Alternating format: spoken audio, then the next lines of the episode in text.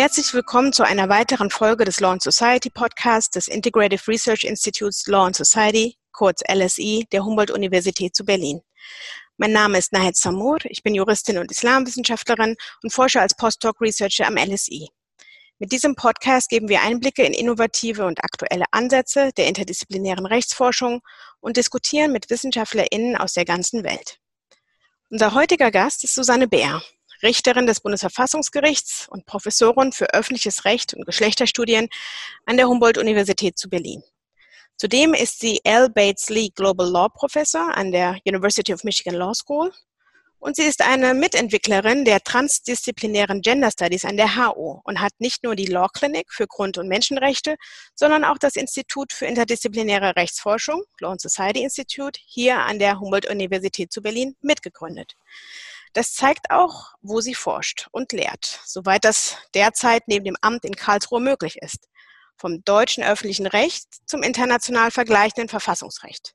Mit dem Casebook Comparative Constitutionalism, mit der feministischen Rechtswissenschaft und dem, so denkt sie es, postkategorialen Antidiskriminierungsrecht, insbesondere mit der Rechtssoziologie als interdisziplinärer Rechtsforschung, wozu sie das maßgebliche Lehrbuch vorgelegt hat und es erscheint jetzt 2020 in einer aktualisierten vierten Auflage. Herzlich willkommen, Susanne Bär. Hallo. Sie arbeiten im ersten Senat des Bundesverfassungsgerichts und entscheiden über Grundrechte. Das heißt gelegentlich, je pluraler eine Gesellschaft wird oder besser, je sichtbar pluraler, umso wichtiger werden Gleichheitsrechte. Oder aber umso eher werden Gleichheitsrechte mobilisiert. Ist dem so? Werden Gleichheitsrechte häufiger eingefordert? Subjektiv aus der Erfahrungswelt einer Richterin, einer amtierenden Richterin, hätte ich sofort gesagt, ja. Aber mein anderes Herz ist ja das der empirischen Rechtsforschung gehörende. Und da gibt es fast zufällig derzeit eine aktuelle quantitative Untersuchung der Rechtsprechung des Bundesverfassungsgerichts, die man natürlich methodisch auch nochmal dreimal hm, sozusagen hinterfragen oder optimieren kann. Aber sie ist interessant, weil sie genau diesen Eindruck bestätigt. Ja, Gleichheitsrechte werden häufiger mobilisiert. Allerdings würde ich zwei kleine Dinge hinzufügen wollen, dann wieder aus der Erfahrung hier vor Ort. Gleichheitsrechte sind ja nicht Gleichheitsrechte. Was mobilisiert wird, ist eine allgemeine Berufung auf Gleichheit, sehr häufig die Gleichheit im Zugang zu Gericht. Was auch mobilisiert wird, ist die Gleichheit zum Beispiel im Steuerrecht.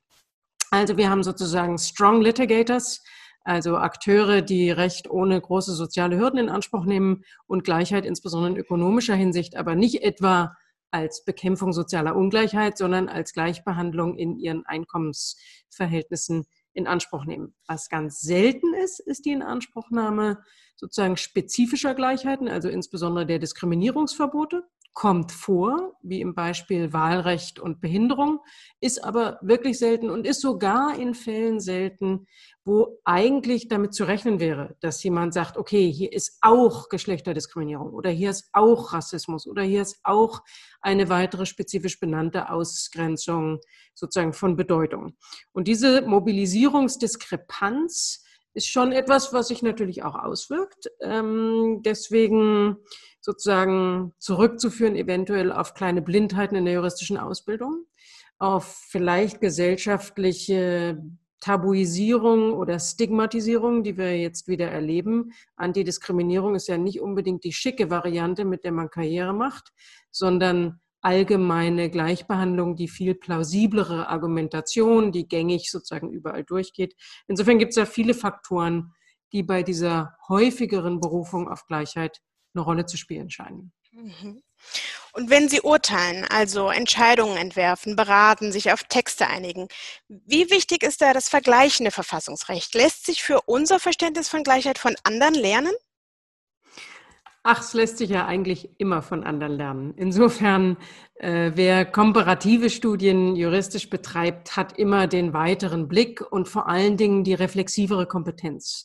Vergleichung ist ja nicht nur sozusagen die funktionale Rechtsvergleichung, also auf dem Pool of Options sich das Schickste rauszugreifen und dann so eine Art Copy-Paste äh, Funktionalität zu erzeugen, sondern Vergleichung ernst genommen bedeutet ja eine Reflexion auf die jeweilige Kontingenz und Kontextualisierung der eigenen sozusagen juristischen Normalität.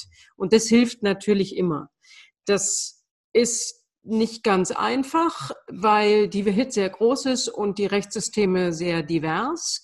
Es ist teilweise heutzutage in der Praxis des Bundesverfassungsgerichts Auftrag, denn wir müssen einbeziehen, wir wollen einbeziehen, ja seit der Rechtsprechung zur Sicherungsverwahrung, die Rechtsprechung des EGMR. Und wir wollen einbeziehen, jedenfalls die Rechtsprechung natürlich des Europäischen Gerichtshofs, aber auch der europäischen Mitgliedstaaten, weil wir uns im bekannter Begriff, Verfassungsgerichtsverbund bewegen, also den Eindruck haben und das Selbstverständnis mit sehr vielen anderen Gerichten gemeinsam an einem Großprojekt zu arbeiten. Und dafür ist die Rechtsvergleichung jedenfalls im europäischen Kontext, dem kleinen Europa der EU und dem großen Europa des Europarats wichtig. Wir gehen oft darüber hinaus. Es gibt ja auch berühmte Entscheidungen, wo Anregungen sogar explizit aufgenommen wurden. Ein Beispiel ist das Public Forum aus der angloamerikanischen Judikatur. Häufiger ist es, dass das in unseren Voten, also den Gutachten hinter den Fällen, berücksichtigt wird, aber in der Entscheidung dann keine Rolle mehr spielt. Also heuristischer Wert, nicht unbedingt normativ normativ sichtbarer Beitrag, schon gar nicht bindend, selbstverständlich, da gäbe es ein Legitimationsproblem. Aber die Traveling Concepts sozusagen des komparativen Konstitutionalismus sind heute für eine reflektierte Rechtsprechung, die auch sozusagen im internationalen Gespräch irgendeinen Beitrag leisten möchte, völlig unverzichtbar. Mhm. Und hier an der HU haben Sie eine Forschungsgruppe initiiert, die von der DFG gefördert wird. Recht, Geschlecht, Kollektivität. Teil der interdisziplinären Rechtsforschung auch hier am Law and Society Institut. Und da geht es ja um Prozesse der Normierung, der Kategorisierung, unter anderem nach Geschlecht und um Formen des Kollektiven, nicht zuletzt auch um Solidarisierung. Und da befassen sich ja einzelne Studien mit neuen Zusammenschlüssen, zum Beispiel im Arbeitsrecht oder mit der Geltendmachung von Identitäten im Asylrecht. Und die Forschungsgruppe ist ja spannenderweise gerade ähm, zusammengesetzt mit KollegInnen aus der europäischen Ethnologie, der, den Sozial- und Geschichtswissenschaften. Was finden Sie daran spannend und, und welche Rolle spielt der Interdisziplinarität in diesem Projekt?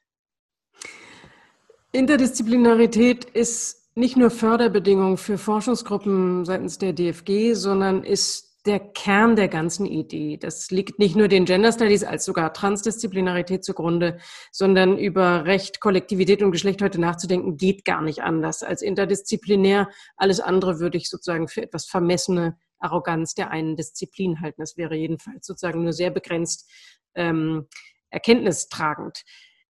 Ich finde da spannend zum einen, dass es wirklich um Forschung geht. Es ist wirklich Forschung, die nicht sozusagen Thesen nur bestätigt oder die Antworten schon erahnt, sondern das sind völlig offene Fragen, weil wir uns in Bereichen begeben, bewegen, wo sich Dinge wirklich aktuell sehr dynamisch entwickeln. Also ein Beispiel ist die Bewegung der Commons, also die Versuche von Leuten, neue Gemeinsamkeiten zum Beispiel in Wohnprojekten oder in landwirtschaftlichen Zusammenhängen zu finden, die sozusagen teilweise sogar Rechtsfiguren benutzen aus dem alten Genossenschaftsrecht oder ähnlich, aber doch unsere Vorstellung von Eigentum, von individuellem Anspruch, von Aushandlung und so weiter neu erfinden.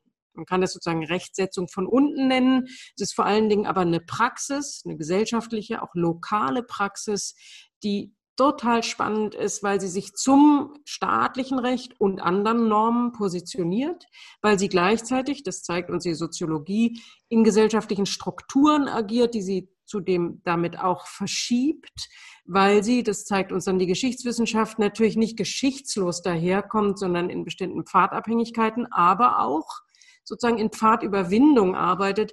Insofern ist das Forschung vom Feinsten. Ich muss wirklich sagen, die Gespräche, die wenigen, die ich als amtierende Richterin noch sozusagen miterleben kann, sind bereichernd ohne Ende.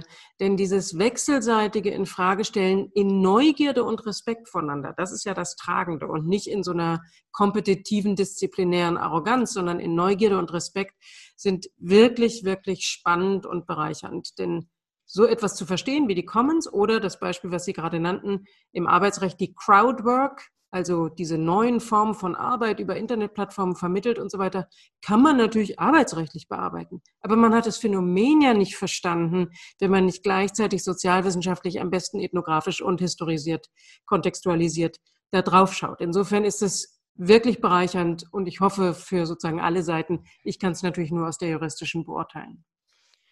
Und genau aus dieser interdisziplinär slash äh, juristischen Perspektive verstehen Sie ja Recht nicht nur als Korpus von Normen, sondern gerade im Sinne der empirischen Rechtsforschung wohl als Rechtspraxis, die ausgehandelt wird unter unterschiedlichen Akteuren. Es geht also auch um eben gerade Aushandlungs- und Übersetzungspraktiken von Recht. Welche dieser Rechtspraxis ist da besonders interessant, meinen Sie?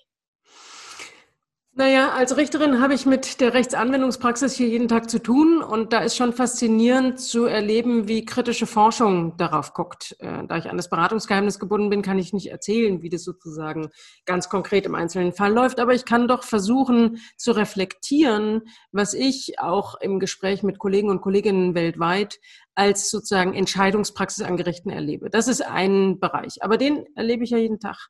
Spannender finde ich eigentlich das eben erwähnte, nämlich Regulierungspraxen in sozialen Zusammenhängen, die sich zu etwas, was wir als Jura im engeren Sinne, also Recht begreifen, positionieren und eigene Normen und auch Normalisierungen wieder ausprägen.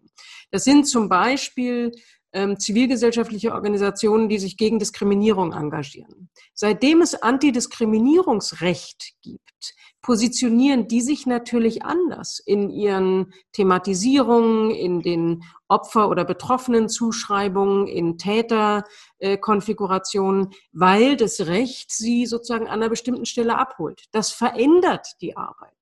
Die Frage ist, wie verändert sich das und welche Reinterpretation solcher Normen wird durch die zivilgesellschaftliche Praxis bewirkt? Wie aber auch definiert die rechtliche neue Entwicklung die zivilgesellschaftliche Praxis um? Also, weil das ja immer eine Wechselwirkung ist.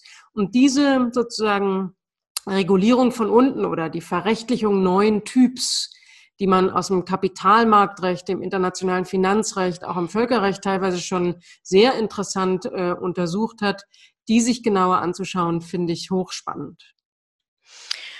Und äh, was macht da die Rechtssoziologie? Ist die auch Teil von so einem Projekt? Sie haben da ja nicht nur ein Lehrbuch vorgelegt, sondern ja auch hier das Grundlagenfach Rechtssoziologie äh, wird von Ihnen hier an der Humboldt-Universität gelehrt. Und die Vorlesungen, das ist ja kein Geheimnis, gehört zu den am bestbesuchten Veranstaltungen hier. Es gibt also ein ganz großes Interesse unter den Studierenden. Und klar, da mit der Rechtssoziologie tastet man ja gerade sich an die Fragen heran, welche Gründe Menschen überhaupt dazu bringen oder auch davon abhalten, Ansprüche geltend zu machen. Wie ähm, entwickelt sich ein Rechtsbewusstsein oder wie wird Recht mobilisiert, zum Beispiel indem man zu Gericht geht. Ähm, warum sind solche Erkenntnisse wichtig, wo doch eigentlich die Rechtsdogmatik zumindest beim Studium so im Vordergrund steht? Ja, glücklicherweise haben wir ja äh, prominente Plädoyers dafür, diese sogenannten Grundlagenfächer nicht zu vernachlässigen. Es ist bedauerlich, dass wir in der Bundesrepublik Deutschland auch aufgrund der Ressourcenknappheit der öffentlichen Hochschulen da sehr, sehr wenig Forschungs- und Lehrkapazität haben, aber immerhin. Und mit der Vorlesung und dem Lehrbuch bemühe ich mich darum, dazu beizutragen, dass ein Fach, was man in den 70er Jahren im Grunde als Justizkritik in Deutschland wieder zum Leben erweckt wurde, nachdem es eine ganz lange Tradition schon im 19. und 20. Jahrhundert gibt, die in den USA dann die Legal Realists inspiriert hat, bemühe ich mich darum, das wieder so ein bisschen stärker zu machen. Und Luhmann hat mal gesagt, Niklas Luhmann, in den 70er Jahren, dass Rechtssoziologie aber heute viel mehr sein muss als eine Auseinandersetzung mit Justiz, weil sie sich mit Regulierungspraxen, so hat er das noch nicht genannt, aber so nenne ich das, Regulierungspraxen befassen muss, weil heute Rechtsetzung, Gesetzgebung, auch Verordnungspraxis, was wir beispielsweise in der Corona-Pandemie sehen, ein eminent wichtiger Faktor für das ist, was Recht tatsächlich für Menschen heute ist. Und insofern beginnt die Vorlesung mit der Frage, was ist ein Recht für Sie? Mal so for real. Was, wie fühlt sich das an? Es gibt mittlerweile Forschung dazu, wie Recht schmeckt. Das ist vielleicht die ganz radikale Variante. Aber die Frage zu stellen, was ist Recht real in den Lebenswirklichkeiten von Menschen, ist eine Kernfrage für alle, die sich vom Recht noch irgendwas versprechen.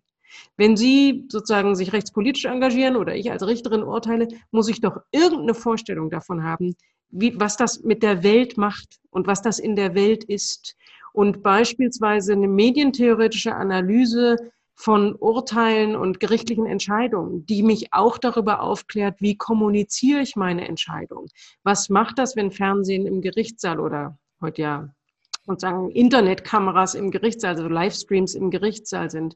Was macht das mit einer Entscheidung, die sprachlich auf eine bestimmte Art und Weise operiert? Was sind sozusagen Fachrhetoriken in der Welt? Das ist doch alles eine Aufklärung, die ich ganz real und praktisch brauche. Insofern, und das ist nur ein Beispiel von ganz vielen. Insofern ist Rechtssoziologie, die ich eben weiterfasse als interdisziplinäre Rechtsforschung, im allerbesten Sinne Aufklärung, Kritik in der sozusagen Reflexivität auf das eigene Verhalten, wo ich denke, Juristen und Juristinnen müssten die Ersten sein, die das sozusagen inhalieren, denn wir haben mit dem Recht ein Machtinstrument in der Hand, das mit Verantwortung einhergeht. Und diese Verantwortung wäre doch wohl sozusagen kompetent, eben reflektiert zu nutzen. Das alles fundiert die rechtssoziologische oder ähm, die Rechtsforschung und die Erkenntnisse, die glücklicherweise mittlerweile zunehmen. Wir haben, wissen noch nicht über alles sehr viel, aber wir wissen zunehmend etwas, ähm, sind wirklich ähm, aufregend und aufklärend im allerbesten Sinne. Praxis wäre besser, wenn sie das berücksichtigen würde. Das eine ist ja Rechtssoziologie an der Humboldt zu unterrichten. Und das andere, das wäre die Frage, welche Rolle hat der Rechtssoziologie in Karlsruhe? Sehen Sie da, sehen Sie da die Verbindung zwischen dem Vorlesungsraum, auch vielleicht virtuell, und der, dem Raum, in dem Sie beraten und entscheiden? Ja, ich glaube, dass das wichtig ist. Ich glaube, dass das ähm, für jemanden, die hier eine von acht oder 16 ist, die Urteile dieser Reichweite mitverantworten darf oder auch muss, ähm, extrem wichtig ist zu reflektieren, in welcher Form, in welchem Modus man juristisch in der Welt ist, was für ein Typ von Intervention das ist. Und das ist einerseits die politikwissenschaftliche Reflexion, die eben nicht nur eine juristische ist, es ist auch eine staatstheoretische, aber es ist eine politikwissenschaftliche, zu reflektieren, welchen Status, welche Rolle, welche Funktion zum Beispiel das Bundesverfassungsgericht in einem Governance-Kontext hat, der heute sozusagen Regierung oder Staat oder Mehrebenensystem EU oder so ausmacht. Da helfen einfach zum Beispiel politikwissenschaftliche Ansätze, das etwas genauer zu durchdringen. Insofern ganz konkret Rollenreflexion.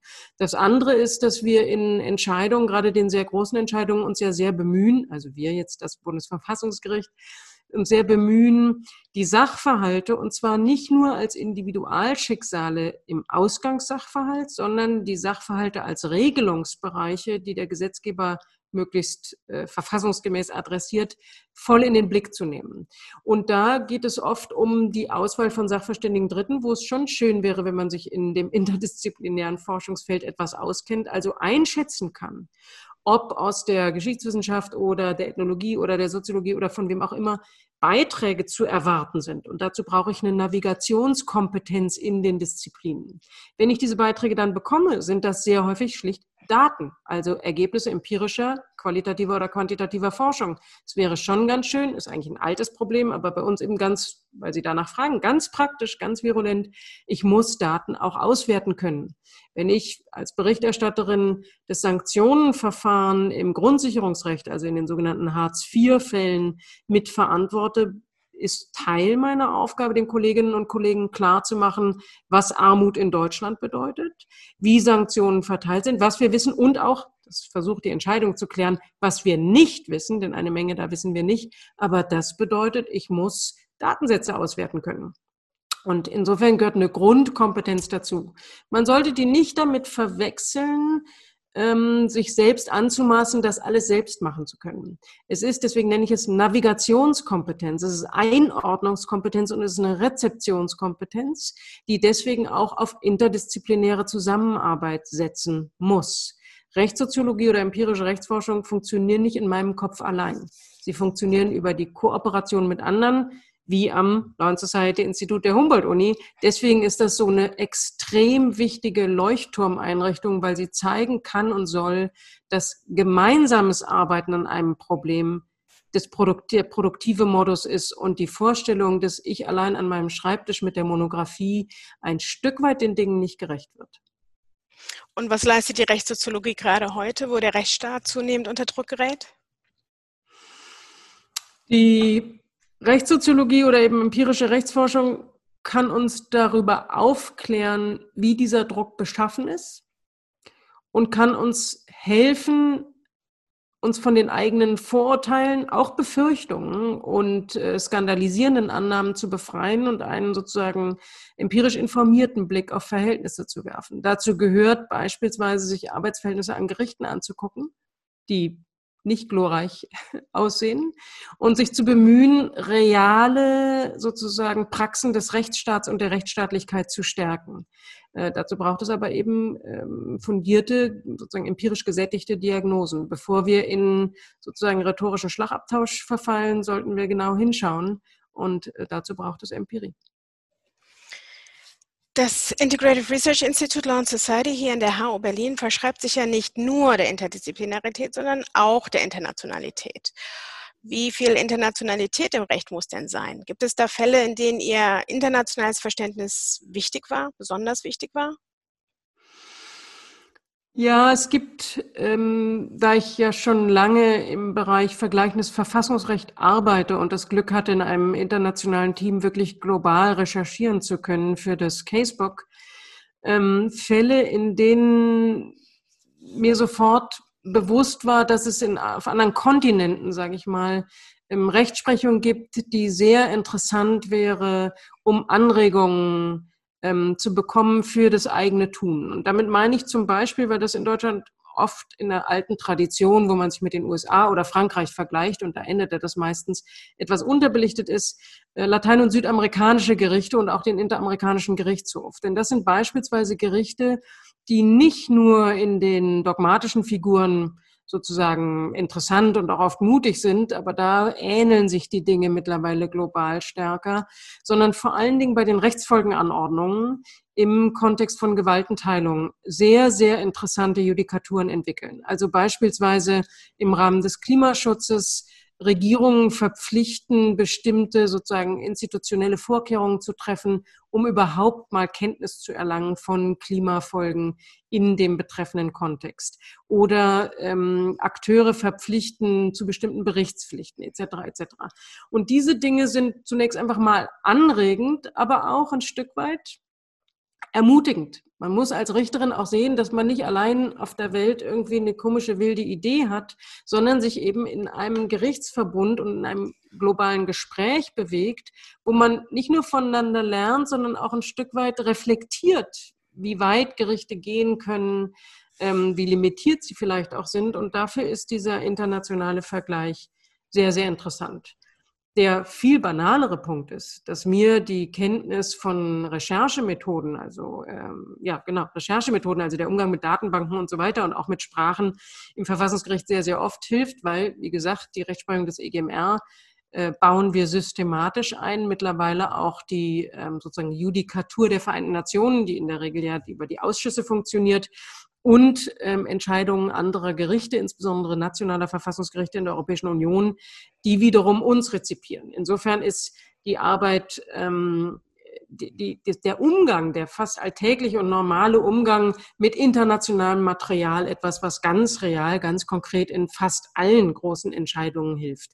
Das letzte Beispiel ist vielleicht die Entscheidung des ersten Senats zur Auslands-Auslandsaufklärung durch den Bundesnachrichtendienst.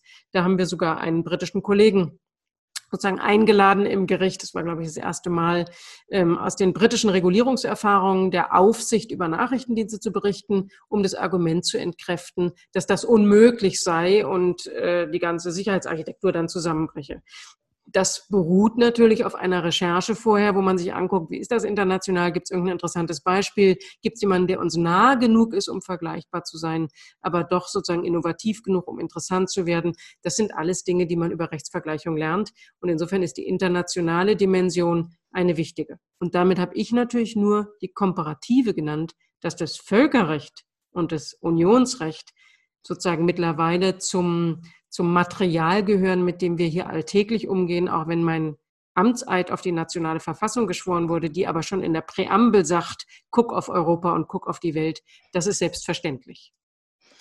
Vielen Dank für diese Anregung, für die reflexive Forschung. Vielen Dank für die Zeit für dieses Gespräch. Vielen Dank, Susanne Bär.